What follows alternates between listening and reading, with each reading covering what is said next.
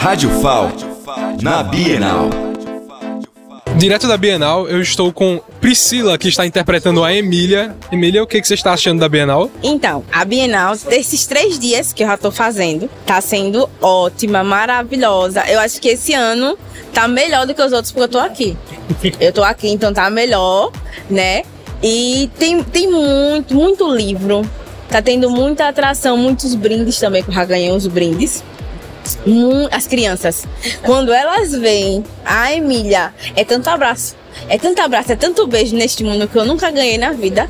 Aí eu vim escondida pra cá, de lá do, do sítio. Ninguém sabe que eu tô aqui. Assim, e também muitas delas não conhecem a Emília, estão começando a conhecer a Emília agora na Bienal.